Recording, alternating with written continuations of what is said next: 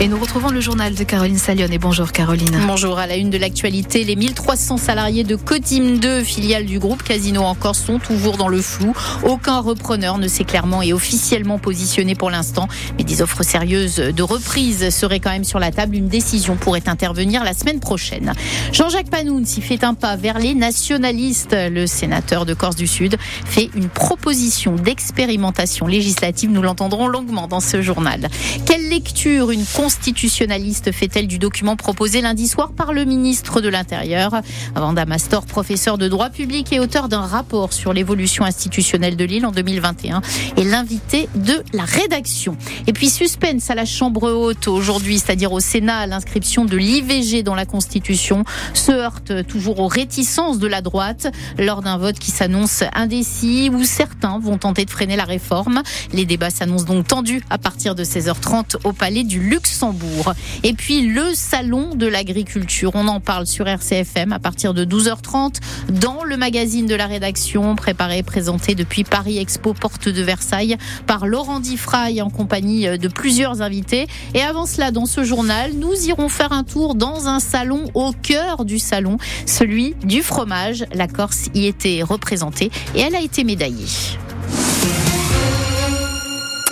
vont donc devenir les 1300 salariés des super et hypermarchés Casino de Corse gérés par le groupe Codim 2 Eh bien, ils ne savent toujours pas exactement à l'heure actuelle à quelle sauce ils vont être mangés. Si lundi, euh, le tribunal de commerce de Paris a validé le plan de sauvetage du groupe Casino qui ouvre la voie donc à la restructuration de sa dette et sa prise de contrôle par un consortium de repreneurs, eh bien chez nous, la question de la reprise des magasins de l'enseigne en Corse reste toujours en suspens Du côté des principaux intéressés, les salariés, rien ne filtre en local depuis plusieurs semaines. Le silence est assourdissant, comme le dénonçait hier la CGT de Haute-Corse. La filiale Codim 2 et ses 1300 employés dans l'île ont échappé à la première vague de cession de supermarchés et hypermarchés à d'autres enseignes comme Intermarché, Auchan ou Carrefour. Casino a aujourd'hui perdu des magasins majeurs mais aussi des entrepôts et ses fonctions support, estime un salarié selon qui le distributeur ne pourra pas continuer longtemps en l'état. D'après nos informations, des offres sérieuses de reprise de Codim 2 seraient sur la table, parmi lesquelles celles d'acteurs économiques régionaux adossés à des marques nationales. Ça se discute en très haut lieu, nous dit un autre employé. Les employés qui espèrent une décision d'ici la semaine prochaine, une décision privilégiant bien sûr le meilleur compromis social et économique, avec pour les 18 magasins casinos que compte la Corse, une vente globale et non à la découpe. Et pour Jean Pastor, délégué CGT et représentant de l'intersyndicale au sein du groupe de distribution en Corse, il n'y a pas de doute, Codim 2 filiale va être cédé, mais à qui? Eh bien, on ne le sait toujours pas, on l'écoute ça va être cédé. Il y a des marques d'intérêt qui ont été annoncées, voilà, pour l'instant, mais pas par la direction pour l'instant, c'est des bruits. Et comme euh, souvent dans la presse, euh, les bruits euh, anticipent les décisions dans la direction. Donc il y a des marques d'intérêt. Voilà, après, on n'a pas plus, mais l'ensemble de la filiale Corse va être cédée. Voilà, ça c'est clair. Elle n'a pas voué rester dans le groupe Casino, elle sera cédée. Est-ce qu'elle va être démantelée morceau par morceau, magasin par magasin, vendue à Pierre-Paul ou Jacques, ou est-ce que c'est l'entreprise entière qui va être vendue pour préserver le siège? Ça, pour l'instant, on n'a pas de détails concernant ces marques d'intérêt. Quand je dis les marques d'intérêt, c'est Auchan, Carrefour, Leclerc. On doute beaucoup que le groupe Casino puisse perdurer dans le temps. Voilà. Parce qu'en fait, avec euh, la réduction du périmètre et le peu de, ressources qui leur sont attribuées, on se demande s'ils vont réussir à survivre à, plus de trois ans. Quoi. Ça peut être vendu à la petite découpe au, fur et à mesure du temps. Sonny Kreteski, c'était financier, il n'est pas là pour avoir un outil industriel main. Les financiers, ça reste des financiers. Voilà, une décision pourrait intervenir donc dès la semaine prochaine.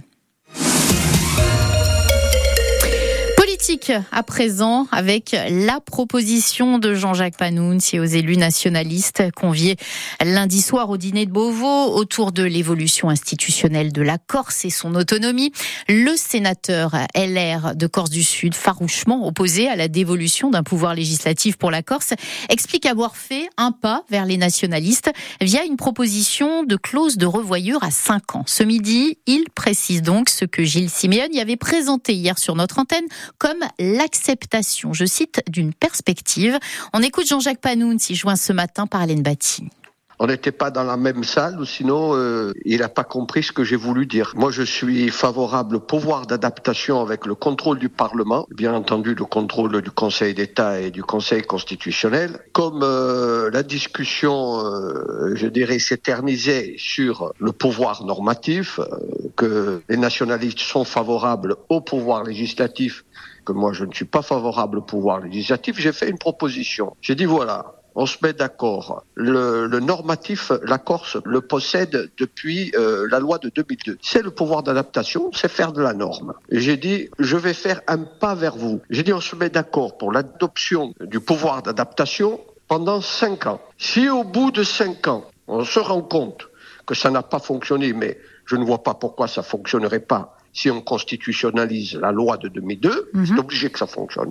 Bon, mais hypothèse d'école. Si ça ne fonctionne pas, à ce moment-là, on reprend la main avec une loi organique et on précise que on passe au pouvoir législatif. Mais j'ai dit, dans un premier temps, je souhaite que ce soit comme ça. Je suis opposé au pouvoir législatif et je reste opposé au pouvoir législatif. Ce qui veut dire que euh, dans la loi organique qui, elle, va suivre, euh, devrait suivre immédiatement, si révision il y a, euh, vous ne souhaitez pas qu'on évoque les, domaines de compétences quant au pouvoir législatif Exactement. Le pas que je fais, c'est de mettre une clause de revoyure à 5 ans. D'accord. Parce que je, je pourrais dire je suis pour le pouvoir d'adaptation stop. Je dis, je mets une clause de revoyure à 5 ans. Voilà, Jean-Jacques Manoudy, sénateur euh, LR de Corse du Sud. Le PNC, lui, était réuni en concilio hier soir à Corté. Les militants ont pu réagir aux propositions formulées donc euh, lors de ce fameux dîner parisien entre le ministre de l'Intérieur et une petite délégation d'élus corse. Jean-Christophe Angelini, leader euh, du parti et président du groupe Avancez-moi à l'Assemblée de Corse. Le débat a été très riche très dense, une cinquantaine de militants euh, convoqués en 24 heures pour débattre euh, deux heures durant, et au final, bien sûr, un même attachement au processus, à une solution politique négociée qui passe euh, naturellement par cette inscription dans la Constitution à brève échéance. nous continuons activement de militer pour le titre qui sera donc soumis au vote des deux assemblées puis du Congrès. Donc il y a énormément de travail qui nous attend et même après puisque l'on continuera de parler des lois organiques, un peu plus tard des décrets, etc. Donc c'est un cheminement colossal qu'il nous faut encore assumer, mais au PNC, à ANSEM, nous sommes confiants et déterminés à aller au bout dans l'intérêt de la Corse. Jean-Christophe Angelini, joint par euh, Roland Frias. Quelle lecture peut avoir à présent une constitutionnaliste de ce document présenté lundi soir par le ministre de l'Intérieur sur l'inscription de la Corse dans la Constitution en tant que collectivité territoriale autonome? Vanda Mastor, professeur de droit public, auteur d'un rapport sur l'évolution institutionnelle de l'île en 2021, à la demande d'ailleurs de la collectivité de Corse, c'était notre invitée ce matin. Elle répondait aux questions de Patrick Vinciguer. On l'écoute. Vanda Mastor, bonjour. Bonjour. Euh, j'ajoute que vous êtes l'auteur, à la demande du président de l'exécutif Gilles Siméon, et d'un rapport sur l'évolution institutionnelle de la Corse. Vous l'avez remis euh, fin 2021. Euh, Vanda Mastor, ce qui se dessine aujourd'hui, va-t-il dans le sens d'une réelle autonomie, en tout cas au plan juridique? Oui, alors je, évidemment, on peut toujours voir le, verre à moitié vide, ça, ça s'appelle le pessimisme. Mais très sincèrement, euh, je crois qu'il faut pas trop jouer sur euh, les mots vraie autonomie, peu d'autonomie. Euh. Ce qui est certain, c'est que le mot est employé dans le dit article qui a été proposé par le ministre de l'Intérieur à nos élus, d'une part et que d'autre part, tel qu'il est rédigé, effectivement, ce n'est pas aussi clair que ça pourrait l'être dans l'absolu, mais très sincèrement, euh, les portes sont ouvertes. Et je crois, euh, en tant vraiment que constitutionnaliste, que ce socle-là qui est proposé, si vous voulez, va dorénavant jouer un peu comme un effet euh, cliquet anti-retour. Euh, le gouvernement ne pourra plus aller en deçà. Maintenant, c'est à nos élus, évidemment, de, travailler sur tout ce qui reste à faire et, le chemin, bien sûr, est encore long. Alors, entrons dans le détail. On est proche de l'option médiane hein, euh, proposée dans votre rapport, inscription à l'article 74-2. Mais nous sommes, me semble-t-il, hein, très loin de la délibération du 5 juillet, présentée alors comme une boussole par les nationalistes. Pas de statut de résident, pas de le peuple devient une communauté. Le titre souhaitait un article Pourtant, ceux qui ont voté cette délibération, une large majorité, euh, sont satisfaits. Comment l'interprétez-vous? C'est du déni? Alors, alors non, franchement non, je pense pas. Je pense qu'il y a deux, deux, aspects à votre réponse, un politique et un juridique. Mmh. Politique d'une part, parce que le, le ministre de l'Intérieur l'a dit lui-même à l'issue du dîner, nous avons fait des compromis. Et juste mmh. après, notre président exécutif a dit qu'il a fallu faire des concessions. Ça, c'est la vie politique, quelle qu'elle soit, euh, pour n'importe quel sujet. D'autre part, juridiquement, évidemment, euh, c'était une boussole, vous l'avez dit euh, vous-même, Monsieur Vintingweir, c'était pas non plus les lignes rouges infranchissables d'un côté ou de l'autre. Et tout ce que vous avez cité notamment, il faut bien que vos auditeurs comprennent que ça peut découler de ce qui va être gravé dans un premier temps dans la Constitution et dans un second temps dans la loi organique qui, je le précise, est une loi qui complète ce que dit la Constitution. Donc il ne faut pas penser que ces choses-là, elles sont maintenant mises à la poubelle. Non, ces choses-là, maintenant, elles vont être travaillées et elles vont découler de ce qui sera gravé dans la Constitution. On va en parler de la loi organique, mais euh, ce projet qui se trame, même édulcoré ou, médian, a-t-il des chances d'aboutir à une révision de la Constitution dans le contexte actuel de forte opposition au président de la République Emmanuel Macron, euh, sachant qu'il avait dû renoncer à deux révisions euh, lors du précédent mandat oui, bon après la, la Corse est habituée malheureusement à ce genre d'accident de parcours. Souvenez-vous en 2018-2019, euh, euh, tout était prêt. Hein. La Corse était inscrite dans un projet de loi constitutionnelle et puis l'affaire Benalla, la pandémie a, ont arrêté le processus. Moi, je pense sincèrement que oui. Et auparavant, déjà, il y avait eu euh, le projet de François Hollande d'inscrire la Corse à l'article. à l'époque, c'était 72-2, me semble-t-il. Bah, oui, oui, il, il, avait dû renoncer en raison des frondeurs. Hein. Il avait dû renoncer parce qu'il n'avait pas du tout la majorité, c'est vrai, euh, au Congrès, donc qui, est l'institution qui, va réviser la Constitution. Euh, sincèrement, euh, je, pense, en tant que constitutionnaliste, puisque c'est à ce titre que vous m'invitez, bien sûr, que les conditions sont réunies. Je ne vois pas un processus aller, il n'est pas encore à son terme. Je parle du processus en amont qui n'est pour l'instant que politique et pas politique et institutionnelle, aller à ce stade de maturité sans que euh, la révision ait lieu. Alors bien sûr, on peut jamais. Vous voyez, au moment où nous nous parlons, cet après-midi, les sénateurs doivent euh, travailler sur l'insertion du droit à l'avortement dans la Constitution. Et, et le rechigne. Et le rechigne. Ils rechignent, mais ils vont y arriver. Alors après, comme vous savez, bon, tout dépend des mots, des virgules que l'on met. Mais très sincèrement, je ne vois pas maintenant ce qui bloque, bloquerait l'insertion de la Corse dans la Constitution et l'octroi à la Corse d'une d'une capacité de voter ses propres lois, habilitées ou pas, dans certains domaines. Hmm. Vous pensez donc que sénateurs et députés peuvent s'entendre sur un même texte à la virgule près? Euh, tout dépendra du texte qui va leur être soumis. D'où l'importance de, de, voilà de ce que pour certains c'est trop de concessions, d'autres des compromis, mais, mais mais ils le feront. Enfin, je pense que c'est surtout à nos élus et, et, puis aussi à nous, universitaires, société civile, de faire la pédagogie pour euh, dire euh, aux continentaux, d'une part, et d'autre part au pouvoir central, arrêtez d'avoir peur. C'est une pédagogie qu'il faut faire, évidemment, pour, euh, pour que ça marche. Au final, Vanda Mastor, le plus important, n'est-ce pas le contenu de la loi organique qui viendra après et qui doit lister les compétences transférées? C'est ça qui intéresse avant tout les Corses. Parce que bah là, on est dans la symbolique au niveau de la révision de la Constitution. Alors oui et non parce que sans révision de la Constitution, il n'y a pas de loi organique. Donc euh, voilà, étape après étape, euh, il faut commencer par ça. Après, évidemment, on pourra dire que le nerf de la guerre va se trouver dans la loi organique, mais pas seulement. Nos élus, notamment notre président, je pense, vont se battre pour que le texte qui a été proposé par Monsieur Darmanin évolue encore un petit peu. Vous voyez, tel qu'il est, il est encore largement perfectible et sur la forme et sur le fond. Ça, c'est une première chose. Et après, effectivement, deuxièmement, euh, il va y avoir un gros travail sur le contenu de la loi organique. Mais si je peux me permettre, c'est comme ça dans toutes les régions autonomes au monde. Hein. Toutes, les, toutes les compétences ont vocation à être transférées. Non, jamais. Hormis les, compétences régaliennes, évidemment. Non, non plus, non plus. Ça, après, c'est vraiment un travail de, de, de, de, politique, de négociation, de pragmatisme aussi, dans, dans toutes les îles qui, comme vous le savez, à part la Crète, sont toutes autonomes, et pas qu'en Méditerranée d'ailleurs, hein, également dans, euh, dans, le nord de l'Europe. Euh, pas toutes les autres conférences. Euh, compétences outre que les régaliennes sont données euh, aux régions, en l'occurrence aux îles autonomes. Elles sont listées. Il peut y avoir la santé, le tourisme, l'environnement, l'éducation, la fiscalité, le foncier, le linguistique. Mais en général, tout ce que je viens de vous citer est vraiment dans les mains, entre guillemets, des assemblées des, des îles autonomes. Eh bien, ce sera notre conclusion. Euh, merci Vanda Mastor pour votre éclairage ce matin. Merci beaucoup. Merci à vous. Voilà une interview à retrouver quand vous voulez sur notre site bleu RCFM. Dernier Dernière séance plénière du CESEC hier, le Conseil économique, social, environnemental et culturel de Corse dans sa composition actuelle. 12 membres laisseront leur place à d'autres et le 7 mars, c'est donc un CESEC en partie renouvelé qui se réunira à nouveau. Le Conseil s'est réuni donc euh, à la veille des sessions de l'Assemblée de Corse. Il suit donc l'ordre du jour de cette dernière et il a été question notamment hier de la délégation de services publics aériennes entre la Corse et Paris avec le souhait de maintenir à l'avenir, quelle que soit la compagnie d'ailleurs, les conditions de traitement des passagers qui se déplacent pour raisons médicales. Et puis on a bien sûr parlé d'autonomie.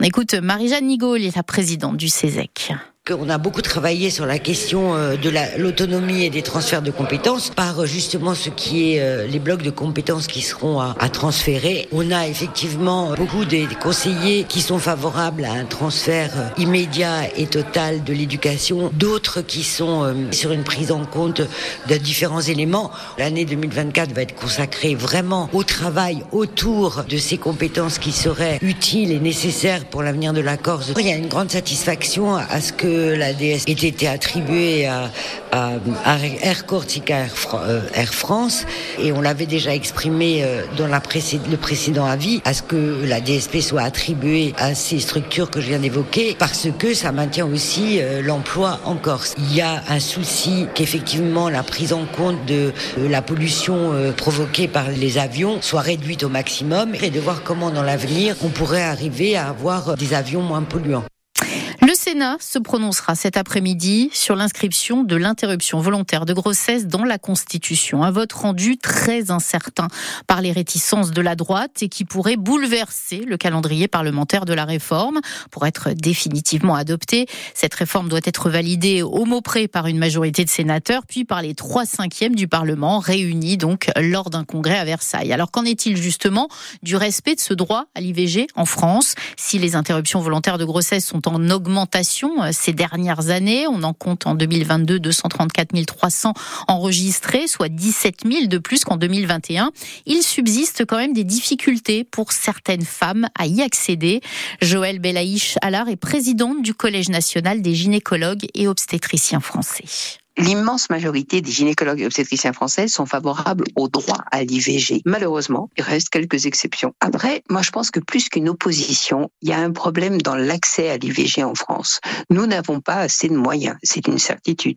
L'IVG, ça reste le parent pauvre dans les services. Quand il manque une infirmière quelque part, ben on va prendre celle du planning dans un hôpital. Ça, c'est un coup absolument classique qu'on nous a fait à tous. Tout ça pour dire que c'est vrai qu'il faudrait euh, un des moyens, deux des places, plus que dans la Constitution peut-être, encore que je suis pas hostile à ce que ce soit gravé dans la Constitution, mais que dans chaque hôpital, que ce soit sacralisé, qu'il y ait des places réservées, des lits réservés pour les IVG en hôpital de jour. Ça, je pense que ce serait important. Et qu'il y ait des rendez-vous disponibles rapidement dans les cinq jours, ce serait le plus important à mes yeux. Et l'accès à l'IVG, c'est vrai qu'il n'est pas aussi facile qu'il devrait être en France. Et puis on quitte le Sénat donc pour le Parlement européen qui lui a débattu ces derniers jours de la fin du permis de conduire à vie et qui doit passer au vote aujourd'hui. Ce projet de loi prévoit notamment le passage d'une visite médicale gratuite tous les 15 ans pour tous les conducteurs et jusqu'à 5 ans pour les personnes de 70 ans et plus. Alexandre Golini. C'est un sujet qui fait débat, qui devrait être voté aujourd'hui au Parlement européen. Si déjà en décembre dernier, le passage du permis de 18 à 17 ans faisait grand bruit, cette nouvelle loi touchant principalement la présence des seniors sur la route risque de ne pas arranger les choses. Surtout en Corse où les problèmes liés à la mobilité sont très fréquents, avec une obligation de passer une visite médicale tous les 15 ans pour tous les conducteurs. Celle-ci passera même à 5 ans pour les 70 ans et plus. Et si le médecin estime que la personne n'est pas apte à conduire, son permis lui serait retiré. Porté par l'eurodéputé Europe Écologie Karima Deli. Cette loi mettrait donc fin au permis de conduire à vie et la France rejoindrait l'Espagne, les Pays-Bas ou encore le Portugal. Le principal objectif reste la baisse de la mortalité sur les routes européennes à zéro d'ici à 2050. Et pour rappel, plus de 500 personnes âgées de plus de 75 ans sont mortes sur les routes françaises en 2023, selon l'Observatoire interministériel de la sécurité routière. Et le vote de cette loi est donc prévu aujourd'hui. Direction à présent la porte de Versailles où se tient jusqu'au 3 mars le Salon international de l'agriculture. Ce sera le thème d'ailleurs à 12h30 du magazine de la rédaction. Nous retrouverons Laurent Diffraille en compagnie de ses invités présents donc sur cette plus grande ferme du monde. Mais c'est d'un autre salon qui s'est achevé hier et qui s'est déroulé en parallèle du Salon de l'agriculture dont nous allons parler dans ce journal. C'est le Salon du fromage. Et la Corse y était non seulement représentée, mais elle s'est distinguée. François Fondacci, fromager à Monticello, a reçu la médaille d'or pour son brooch. Présent également Michel Pierucci, gérant de la fromagerie du même nom à Vescoato. Lui aussi, comme beaucoup de producteurs, fait face à de grandes difficultés économiques. Euh, Aujourd'hui, si on n'a pas euh, une entente avec nos producteurs, on n'a pas lieu d'être. Déjà, euh, c'est un moment difficile parce que la profession est en souffrance. Nous, on aimerait aller plus loin, même dans nos achats de lait. Le prix du lait n'est jamais à la hauteur de ce qu'on attend. Mais aussi, il y a la finalité. C'est le client final. Est-ce qu'il a les moyens d'acheter un fromage au prix où ça finirait quoi? Les difficultés majeures, vous l'avez dit, donc c'est aussi le prix du lait, mais il y a aussi les, les, contraintes climatiques qui sont très importantes en Corse. Comment vous, vous vous adaptez à, à toutes, ces, à toutes ces contraintes, qu'elles soient économiques ou même euh, environnementales? Ben, On s'adapte pas, on les subit et on espère euh, toujours... Euh, que le ciel sera plus clément avec nous sur les années à, venir. Alors moi je peux en parler même un peu plus que les autres fromagers parce que je suis en même temps éleveur et on souffre vraiment de, des aléas climatiques et on n'a pas de solution. On se retourne toujours vers l'État, vers l'Europe. Je pense qu'on n'est pas entendu ou alors ils n'ont pas les moyens de nous entendre. Et n'oubliez pas, hein, donc 12h30, magazine de la rédaction Salon de l'agriculture avec Laurent Diffraille et ses invités. Place à présent à notre rubrique consacrée aux Jeux Olympiques et à la découverte d'un sport olympique à travers un club corse. Coup de projecteur aujourd'hui sur l'aviron avec l'association L'Aviron Haute-Corse, créée en octobre 2003 par l'ancien international français Paul Mathia. Ce club compte une trentaine de licenciés et a vu le jour Jean-Philippe Thibaudot sur les bords du Gaulle. L'Aviron Haute-Corse a donné ses premiers coups de rame il y a plus de 20 ans au cœur du Golo, avant, comme le raconte son président Paul Mathia, de s'installer sur la plage de la Rinelle. Nous pratiquons l'aviron de rivière sur le Golo euh, entre Vescovat et Luciane. Trois, quatre ans après, nous avons dû nous rabattre sur Bastia. Comme euh, le Golo avait débordé plusieurs fois, et de la rivière, nous sommes passés en mer. Si ce sport n'est pas encore très développé dans l'île, la Corse a tout de même la chance de compter dans ses rangs un médaillé olympique en la personne de Frédéric Kowal, médaillé de bronze au JO d'Atlanta en 96 et licencié à l'Aviron Haute-Corse. J'ai quand même pratiqué entre 86 et, et 2013 l'aviron euh, jusqu'au plus haut niveau. J'ai toujours été investi au niveau associatif et euh, il y a quelques années, euh, en fait, j'ai eu contact avec Paul Mathia. On avait pas mal sympathisé sur l'aviron. J'avais connu l'aviron dans, dans, des clubs où j'ai pu pratiquer et je m'étais toujours dit, bah tiens, je viendrai sur son club. Un renfort de choix pour Paul Mathia qui, à travers ce grand champion, a l'opportunité de transmettre au mieux l'état d'esprit et les techniques de l'aviron. C'est assez technique. Il faut avoir des points d'appui, le déplacement de masse. Et un rameur, hein, il aura fallu 3-4 ans pour comprendre le geste. L'aviron, c'est un état d'esprit très, très, très particulier. Il faut vraiment rentrer dans l'esprit du rameur. Ça, c'est un peu comme le rugby. Hein. On est une très grande famille. Et la grande famille de l'Aviron Haute-Corse prépare pour l'année prochaine une grande expédition entre la Corse et Livourne dans le cadre de la Santa Giulia. Place à Marée Latine où on revient sur la disparition le mois dernier du footballeur Gigi Rive qui évoluait dans les années 70 à Cagliari en Sardaigne. Un joueur qui n'était pas d'origine sarde mais qui est toujours resté fidèle à ce club. Depuis sa disparition en Sardaigne, de nombreux lieux portent désormais son nom. Un lien donc avec la Sardaigne qu'évoque l'historien Didier Rey avec Jérôme Souzine. Didier Rey, bonjour. Bonjour. Gigi Rive, immense footballeur et puis immense personnalité pour, pour nos voisins sardes. Qu'est-ce qui a fait qu'il y a eu cette connexion entre un homme et, une île et un peuple? D'abord, c'est un joueur extraordinaire. N'oublions pas qu'il reste aujourd'hui le meilleur buteur de la squadra Azzurra. Ça, c'est déjà donc ça, ça place déjà le, niveau.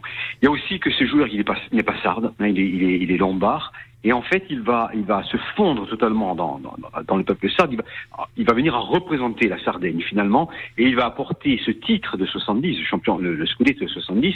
Il faut, il faut pas oublier que la, la Sardaigne en 1970, on a une représentation très négative de, de, de l'île, euh, l'île des, des, enlèvements, l'île de la violence, etc. Donc, véritablement, Dugiri va, à, on peut le dire, à, redonner son honneur entre guillemets à, la Sardaigne. C'est-à-dire qu'il a, il a amené la, Sardaigne au plus haut niveau du football italien et avec une, une vision très positive de ce peuple de cette. Surtout, c'est cette fidélité euh, très forte aux, couleurs de Cagliari à la Sardaigne, parce que j'ai resté à Cagliari, malgré des propositions venues de, de tous les grands clubs italiens. Hein. La Juve aurait mis des millions de lire à l'époque, pour, même des centaines de millions de lire, pour, pour obtenir une signature du Gigi Riva. Et il est resté fidèle à la Sardaigne jusqu'au bout et, et à Cagliari jusqu'au bout.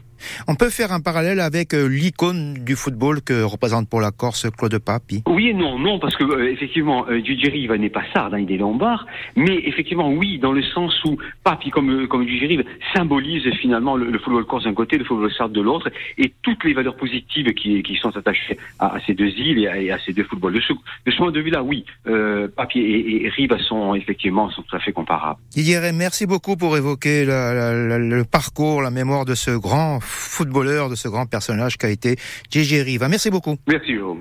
Et l'actualité, bien sûr, euh, c'est quand vous voulez sur nos réseaux sociaux, sur Bleu, RCFM. L'actualité, elle continue à partir de 12h30 avec un magazine sur le Salon de l'agriculture euh, à Paris, présenté par Laurent Diffraille.